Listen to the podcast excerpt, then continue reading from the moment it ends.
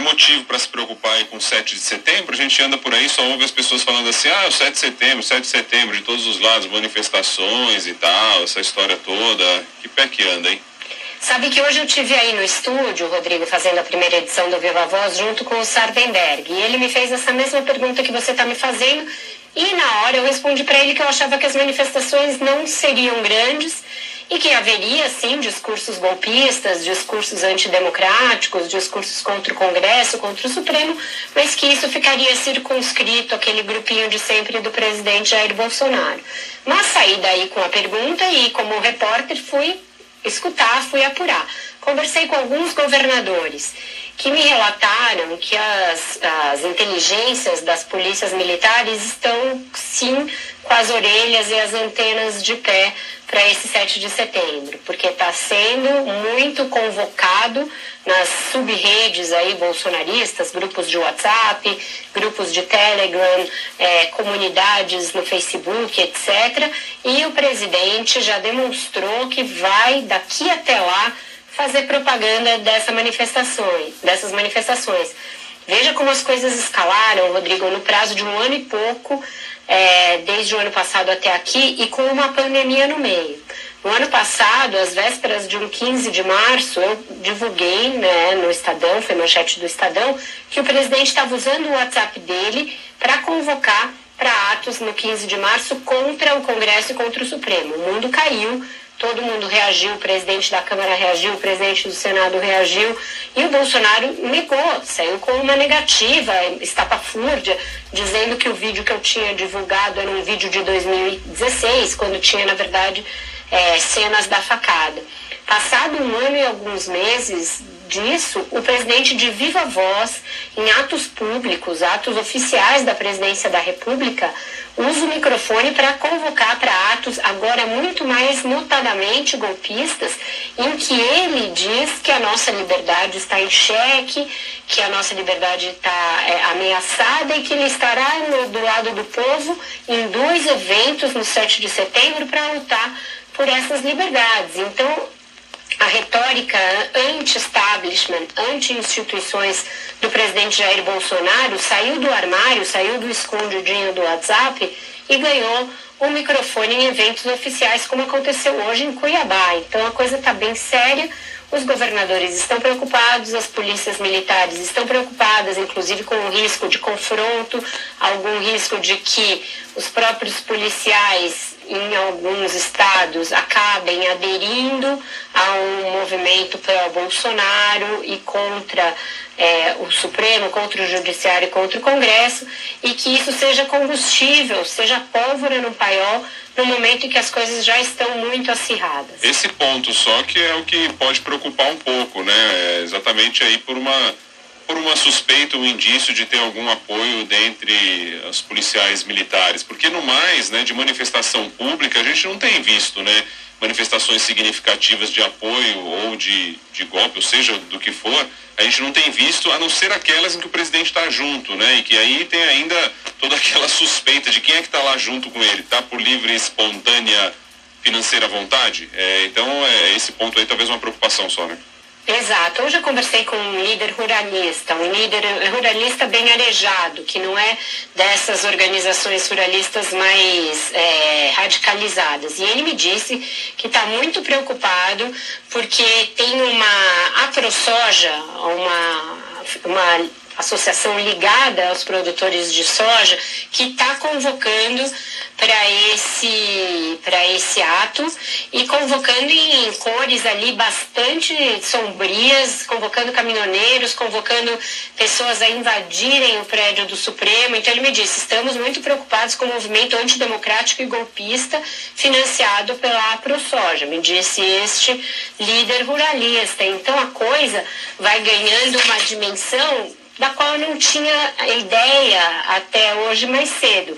E veja, em poucas horas é, começou a vir esse volume de informações de fontes tão díspares quanto governadores e líderes ruralistas de que a coisa está crescendo, de que ela está escalando. É, com o aval público do presidente, isso também tende a crescer. A gente tem visto nos atos antidemocráticos realizados ao longo de todo 2020 e já alguns realizados este ano que há um financiamento dessas manifestações por parte de algumas entidades ligadas a caminhoneiros, por parte de empresários bolsonaristas, alguns deles já investigados no inquérito dos atos antidemocráticos do Supremo Tribunal Federal. Então, a coisa pode ganhar aí um contorno um pouco preocupante se tiver esse incentivo a depredações, depredação do prédio do Supremo, invasão do prédio do Supremo, invasão do prédio do Congresso.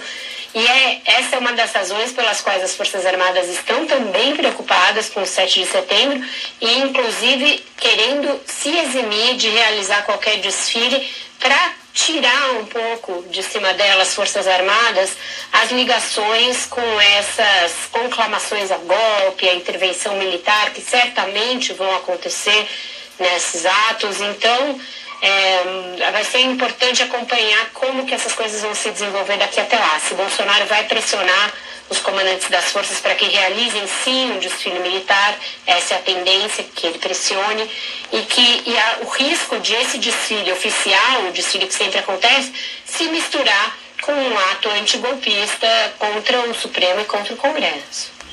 Ô, Veri, como é que os ministros do Supremo estão percebendo esse momento, né? Porque fica, ficam os bombeiros aí tentando distensionar as relações, mas pelo menos até o 7 de setembro a tendência é que o presidente Bolsonaro continue esticando a corda, né? Para manter ali o cercadinho mobilizado.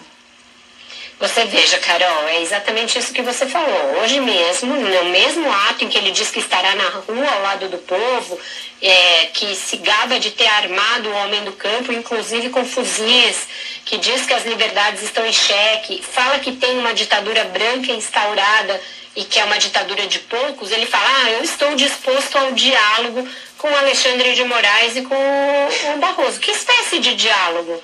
Que espécie de diálogo é possível num ambiente como esse?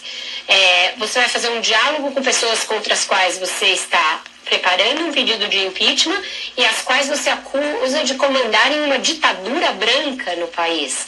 Não tem sentido isso. E os ministros do Supremo claramente percebem isso. Um deles, com, os, com o qual falei, falou que enquanto o presidente bancar o João Valentão por aí, nas lives da vida, no cercadinho, é, nas suas manifestações nas redes sociais e agora até em palanques de atos oficiais, não tem diálogo possível, não tem reunião para foto. Aquilo que o Ciro Nogueira e também o presidente do Senado, Rodrigo Pacheco, sugeriram ontem ao ministro Luiz Fux de que seja remarcada uma reunião entre os presidentes das cúpulas dos três poderes, isso por hora está descartado. O Luiz Fux não cairá nessa armadilha, não será levado para essa armadilha, porque eles avaliam que é tirar a foto num dia e no dia seguinte, Bolsonaro, ou talvez até no mesmo dia, Bolsonaro voltar a carga contra os ministros. E aí pode não ser só o Alexandre de Moraes ou só o Barroso. Outros já foram alvo dele. Faquin já foi alvo no passado. Lewandowski, o próprio Toffoli, que teve uma presidência muito colaborativa com Bolsonaro, vira e mexe alvo de insinuações. Então, eles não estão dispostos a reabrir esse canal enquanto não ficar claro que o presidente vai cessar os ataques. E ele não vai cessar. Ele pode interromper por um ou dois dias, pode interromper até por uma semana, mas ele sempre vai voltar à carga, porque é da sua natureza e é da natureza do bolsonarismo manter uma base social muito radicalizada e sempre voltada para algum inimigo. No momento, o inimigo principal, talvez até mais do que o Lula, se você olha as redes eh, sociais, o Supremo hoje é um inimigo que, com, que consegue atrair mais ódio e mais discursos inflamados que o próprio PT num sinal de que isso não vai retro, retroceder, isso não vai recuar. É, isso, essas a, ameaças, esse tom todo, no primeiro assim, com o que você está falando, é, é simples, né, Vera? Se a gente se colocar no lugar, você, seja por quem for, você ser atacado assim, daí de repente essa pessoa, mesmo com ataques, ela vem pedir diálogo, você não se sente confortável, né, para ter um diálogo. É simples assim. Você coloca no lugar, não tem como. E aí as ameaças também, que estava falando anteriormente, também pode servir também como, como uma ameaça àquele que tenta fazer alguma, ou que pretende fazer alguma manifestação contrária, né? porque elas vêm de forma muito violenta, então é uma forma de intimidação até, né? Você olha, se você Sim. pensa em fazer algo, então acaba tendo esse sentido também, né? Tem Demonstração de força. É, nesse contexto aí que você vinha, vinha falando, o, o, ele quer diálogo, mas ele vai discutir com o novo AGU, o novo advogado-geral da União, a questão aí do impeachment, do pedido. Pois é, o Bianco já assumiu na, na confusão, né? Saiu do, do Ministério da Economia, onde era assessor do Paulo Guedes, e foi parar numa AGU voltada com suas artilharias e seu trabalho voltados para dar é, lastro para essa ideia do presidente de pedir impeachment de ministros do Supremo. Ele é alguém que é da carreira da, da AGU, né, o procurador federal, portanto, do, do, do, organograma da AGU, mas que sempre se foi voltado a questões econômicas. E agora vai ter que fazer a sua estreia como principal é, caso ali, o caso em que todo mundo está de olho nele, é, preparando esse pedido de impeachment sobre o qual não existe nenhum tipo de consenso. É, nem o presidente da Câmara, Arthur Lira, endossa essa ideia, nem mesmo o Ciro Nogueira, que se apresentou como um amortecedor do governo, endossa essa ideia. Mas ainda assim, nenhum deles conseguiu dissuadir Bolsonaro da ideia de apresentá-la. Então, a gente terá aí é, essa estreia do novo advogado-geral da União, é, formulando, Bruno Bianco terá de formular esse pedido de impeachment com base no artigo 52 da Constituição. O que se conseguiu até agora, que Bolsonaro não leve, mas sim protocole o pedido. Tem menos peso simbólico, não temos a imagem ali do presidente atravessando a rua com esse papel embaixo do braço, mas ainda continua sendo um, um capítulo a mais e muito importante no esgarçamento das relações entre dois dos três poderes, com um terceiro que, ele, que o presidente tenta chamar para a arena e cooptar. Mas Rodrigo Pacheco não vai, não vai embarcar nessa. É, então é isso, ele fala em diálogo, mas é um diálogo nos termos que ele propõe, um diálogo em termos nada democráticos e nada iguais, iguais né? Diálogo você pressupõe que um e outro falem, e um e outro escutem, e um e outro estejam dispostos a ser convencidos pelos argumentos do, do contrário. Não é isso, não é isso que está em pauta. O presidente quer fazer uma foto, dizer que fez o diálogo e tascar o pau em seguida nos caras. Então, é uma armadilha, pura e simples, não é diálogo algum. Se é que ele não vai mesmo, né, Vera? Porque estão tentando convencê-lo a não ir pessoalmente, mas vai saber, o Bolsonaro é imprevisível, para ele pegar o papel, resolver ir lá e aí fica esse papo de maluco, né? Porque de um lado fica lá o Rodrigo Pacheco pedindo reunião, marcando essa batina do Aras e tentando destravar o nome do Mendonça. Aí o Ciro Nogueira vai lá conversar também, né? Ciro Nogueira que é ministro do governo, dizendo que pede moderação. E o presidente não está nem aí. Para dar uns cinco minutos nele, ele pegar o papel e ir lá protocolar pessoalmente, não custa nada. Verdade. Verdade, e ainda querer que algum deles vá junto de papagaio de pirata, porque aí é isso, né? É. Pressão para que os caras vão juntos. Eles já fizeram esse papel em vários momentos. O Paulo Guedes já atravessou a praça esbaforido ali, andando atrás do, do Bolsonaro para levar coisa no Supremo, para se reunir. Então, para que algum deles seja chamado para ir junto, realmente, você tem toda a razão, não custa nada. É bem da natureza dele mesmo. É, só contemplando aqui, para a gente também abrir espaço geral aqui, da galera que está sempre com a gente, é, algumas mensagens em comum aqui. Tudo isso começou por causa do STF. O STF tem culpa nessa situação política de hoje, a partir do momento que esvaziou a Lava Jato e Sérgio Moro e tudo mais. A gente não tem citado isso aqui nas nossas, nas nossas conversas, mas é um, é um discurso aí de quem defende o presidente nessa briga. Discurso de quem defende o presidente e que se esquece que quem deu os primeiros golpes na Lava Jato foi o próprio presidente, né? Ele topou, por exemplo, a ideia de que ele, ele pressionou o Moro para que o COAF não tivesse mais poder de investigação, ele topou toda aquela discussão que o Congresso fez sobre a lei de abuso de autoridade, juiz de garantia, sancionou esses projetos à revelia do próprio Sérgio Moro. Quando é, se meteu na, na briga com o Moro, passou a criticar a gestão do Moro na Lava Jato, não que ela não seja criticável e que ela tenha tido muitos erros, porque aí teve, mas o bolsonarismo se, disso, se dissociou da Lava Jato. Não dá para as pessoas ficarem achando que Bolsonaro era um defensor da Lava Jato e aí o Supremo foi contra, porque essa narrativa é falsa. Bolsonaro surfou a onda da Lava Jato quando ela lhe interessou para vencer as eleições e só naquele momento. Até então, Bolsonaro não estava nem aí com a pauta anticorrupção, como não está mais hoje em dia. E como já se mostrou, o seu governo tem casos de corrupção e levou pessoas acusadas na Lava Jato para o coração do governo. Ciro Nogueira é, é, um dos caras que mais tiveram acusações na Lava Jato. E ele hoje é o chefe da Casa Civil, é o comandante do governo Jair Bolsonaro. Então que nenhum bolsonarista venha com essa história, pode até ser usada para aplacar sua própria consciência de continuar sendo bolsonarista hoje em dia, a despeito de tudo que a gente está vendo no Brasil, mas essa conversa de que Jair Bolsonaro é um cara anticorrupção e que ele defendeu a Lava Jato e o Supremo acabou, isso é mentira, pura e simples. É, e só, só, claro também que no STF, todo mundo viu e todo mundo enxergou, o STF tomou lá tantas decisões, né, que poderiam ter levado, pode levar do ponto de vista de quem quer que seja, ao fim da, da Lava Jato, é claro que, que foi voto maioria. A gente enxergou muita divergência lá dentro também na, na, nessas decisões, tantos ali que, que apoiaram e que foram contra essas decisões foram tomadas, um voto de, de maioria só para só para a gente constar aí nessa, nessa discussão. Ninguém está aqui dizendo, olha, não, o STF. É, eu acho que o STF errou muito nesse é. caso, deixou a coisa avançar e aí anulou tudo, sendo que ele já tinha analisado é. anteriormente e sancionado, inclusive, o foro de Curitiba como foro, já tinha sancionado várias das decisões em relação à prisão em segunda instância. Primeiro sancionou e depois voltou atrás. Não tem quem não veja esses erros. Porém, a Lava Jato abriu a guarda. A Lava Jato cometeu é, ilegalidades formais ao longo do processo que permitiram aqueles que eram críticos da operação e que queriam sim é, fazer com que ela fosse anulada, deram essa brecha.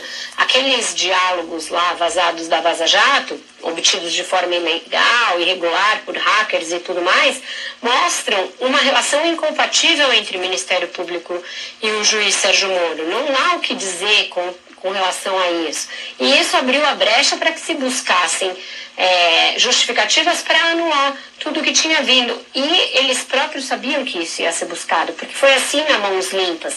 Então abriram a guarda porque acharam que abrindo ali alguns dos limites, alargando alguns dos limites, conseguiriam punições que nunca vieram antes. E quando é na própria pele, falando da família é. do presidente, a gente vê também toda a busca e o desafio para emperrar, impedir qualquer andamento Sim, de, de processo. Então, é o seguinte, Vera, boa essa conversa aqui, só para a gente poder pontuar as coisas, né? Porque a gente vai é falando, vai passando o é dia a dia, e daí chego ali, percebo até um silêncio agora aqui, porque é isso, é, tá, tá tudo aqui. É importante a gente contemplar tudo. Diga, Carol. Não, e nada disso justifica é, ameaçar a democracia, né? Exato. Nada disso justifica. Tá, então vamos fechar o Supremo, então vamos dar um contragolpe. É, aí a gente está falando de um outro nível, né? De, é, a gente escalou para um outro nível. Exatamente. Independentemente de qualquer erro de qualquer instituição da República, não justifica, né? A ameaça à democracia que a gente Nada tá justifica. Por falar em ameaça, Paulo Guedes também, o ministro do susto, tá com mais um susto aí que ele tomou, que agora ameaçou dizendo que não vai pagar salário é, para poder, se não tiver a questão lá do aprovada do, do, do adiamento de precatório? Rodrigo, aí me, eh, se colocam duas questões, ambas de cunho lógico, né, que o ouvinte acompanha aqui conosco. Se eles estão anunciando um Bolsa Família turbinado de 400 reais no, no, aqui, no momento, e no momento ao lado eles dizem que não tem dinheiro para pagar salários, de onde vai sair o dinheiro do Bolsa Família turbinado? Primeira questão. Segunda questão, salário é despesa corrente obrigatória. Você precisa, para pagar a despesa corrente obrigatória, de acordo com a lei de responsabilidade fiscal, da regra de ouro, de receita corrente obrigatória. Você não pode ter despesa, é, receita extra, receita tirada da cartola para pagar despesa obrigatória, porque isso se chama pedalada fiscal. Isso foi uma das razões que levaram ao impeachment da Dilma. Como assim vai precisar dar um calote numa outra despesa obrigatória para pagar outra? Então, essa conta não fecha. É, fica muito evidente aí que o governo tem todo um discurso de recuperação, como assim? Cadê a recuperação econômica em V? Porque se tem recuperação econômica em V, tem arrecadação e recuperação também. Se não tem arrecadação para garantir salário, que é a coisa mais básica de despesa do governo, né, juntamente com custeio, onde nós estamos exatamente do momento fiscal do Brasil? É, que gestão é essa fiscal que o ministro Paulo Guedes está fazendo? Ele está fazendo, na verdade, uma confissão de fracasso da política econômica e da política fiscal, ao dizer, ou vocês me dão a licença para dar um calote em milhões de, de, de, de reais aqui, ou eu não pago o salário, que é uma coisa obrigatória. É gravíssimo isso. Isso é grave porque sinaliza para o mercado, para os investidores, para o próprio Congresso, para os próprios servidores, de que o fiscal brasileiro está muito mais depauperado do que a gente imaginava antes. E que não tem dinheiro e que eles não têm nem ideia de onde eles vão tirar dinheiro para cumprir as promessas eleitoreiras do presidente, promessas essas com as quais ele próprio chantageia o Paulo Guedes. Ele está todo dia ali, ó, no pé do Paulo Guedes de que ele tem que entregar um Bolsa Família turbinado, o tal do Auxílio Brasil. Então, o ministro, em desespero, vai em desespero e dá esse tipo de, de declaração desastrosa. É uma declaração muito grave, muito se ruim. O, se o posto Ipiranga não entregar. É, porque a saída sempre teve lá no posto Ipiranga, não era isso? Agora Exato. você vai bater no posto Ipiranga, o posto Ipiranga fala, não, vai no outro posto, porque aqui eu não estou sabendo não, viu? Não estou sabendo lidar não, vai ficar ruim. Aí é o seguinte, né? É, e a sensação que a gente tem, e vendo essas contas, esse desespero, é que muito antes da eleição a, a corda arrebenta. O próprio mercado financeiro parece que demorou, mas parece que está enxergando isso. Vai arrebentar, Bocardi, porque a, a simples execução do orçamento do ano que vem é um negócio que desafia qualquer matemática. Você tem um monte de despesa nova, você tem despesas que vão se prolongar por causa da long Covid, a pandemia não vai ter acabado, vai ter que ter campanha de vacinação ano que vem de novo, essas vacinas são caras, o Brasil ainda não é autossuficiente em insumos, é, você tem um fundo eleitoral que foi muito maximizado e que os senadores e deputados estão dando jeito de colocar mais dinheiro ainda, chegar a 7 bilhões, já tem essa conversa no Congresso você tem um auxílio que vai chegar nesse valor que o Bolsonaro quer, e cadê? Cadê o dinheiro para tudo isso? É, provavelmente vai ter uma discussão sobre aumento do salário mínimo em ano eleitoral, e o salário mínimo é atrelado à inflação, e a gente sabe que a inflação está descontrolada, está desgovernada. É, de onde? De onde se tira isso? Vai ter que rodar dinheiro na Casa da Moeda em, em turno integral para ter dinheiro para isso. Não existe. Toma inflação, né, Vera? Se fizer isso. E aí não vai nem conseguir depois pagar a hora extra do funcionário da Casa da Moeda. Então Olha, não existe, não tem esse dinheiro, gente. Como é que é que você falou? João Valentão, é isso? João Valentão, o ministro disse que enquanto o Bolsonaro bancar o João Valentão, não tem conversa. Como é que é o João Valentão? João Valentão!